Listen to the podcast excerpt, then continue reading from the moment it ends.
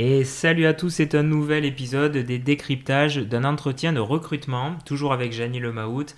Et aujourd'hui, euh, on va s'intéresser à une question qui fâche, c'est euh, celle des faiblesses et plus particulièrement de l'échec. Salut Janie. Bonjour Jérémy.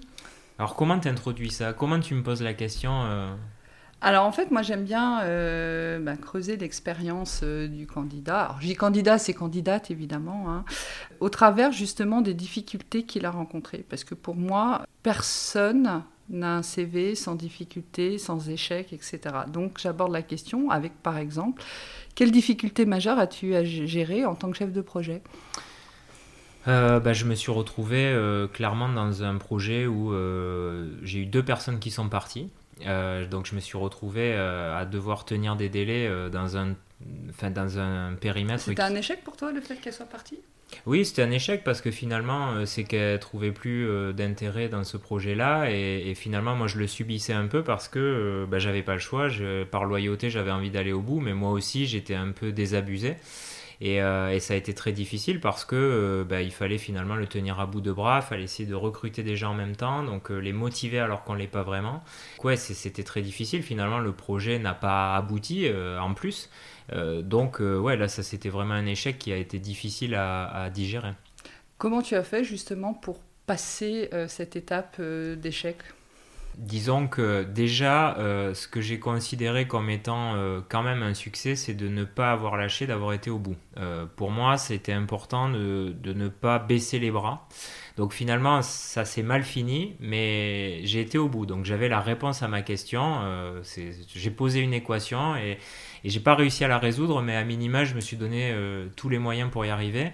Et forcément, après, j'ai compris que de toute façon, euh, à partir du moment où j'étais sur un projet qui n'était pas euh, motivant pour moi, j'avais beaucoup de mal à relever le défi. J'ai besoin quand même d'avoir cette, cette adrénaline et, et, cette envie de relever un défi. Donc, je suis de plus en plus attentif, on va dire, à la mission qu'on me propose pour savoir si j'ai vraiment envie euh, de la remplir ou pas. Parce que sinon, ça peut vite s'avérer difficile. Et qu'est-ce qui avait été un échec là? C'était de ne pas euh, respecter les deadlines?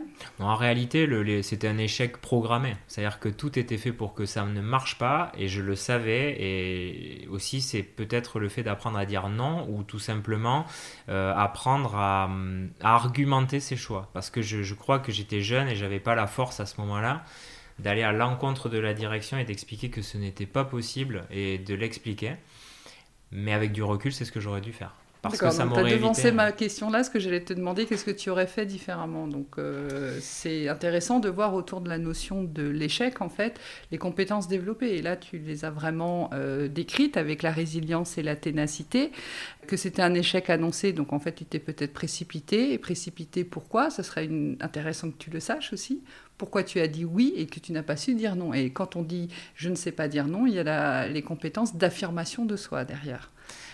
L'enjeu quand même, euh, quand tu poses ces questions-là, c'est euh, de t'assurer, parce que finalement, on le sait, euh, tu l'as dit au départ, on a tous vécu des échecs, on a tous pris des portes, etc.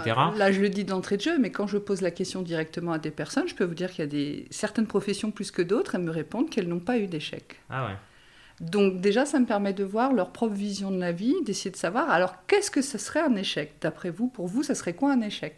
Et ça me permet aussi de voir, par exemple, si ce sont des commerciaux, ils disent, ah bah de ne pas atteindre mes objectifs. Par exemple, un commercial qui a toujours été euh, euh, à 100% de ses objectifs, il y en a quelques-uns, je leur dis, c'est quoi pour vous un échec alors? Alors, ce serait par exemple de ne pas atteindre les résultats. Et, et si jamais ça arrivait? Alors, soit ils arrivent à se projeter ou pas, soit euh, finalement ils montent un peu parce que finalement ils ont quand même eu des échecs, mais ils leur ego ne leur, ne leur permet pas de dire que c'est un échec, c'est un peu enfoui. En fait, c'est ça que je vais essayer de comprendre dans un entretien, c'est quelle vision la personne a d'elle-même sur son échec. Et d'ailleurs, certains vont me dire, bon, non, je n'ai pas d'échec. Par contre, euh, oui, j'ai eu des, euh, des, expériences qui n'ont pas été concluantes, mais pour moi, ce ne sont pas des échecs.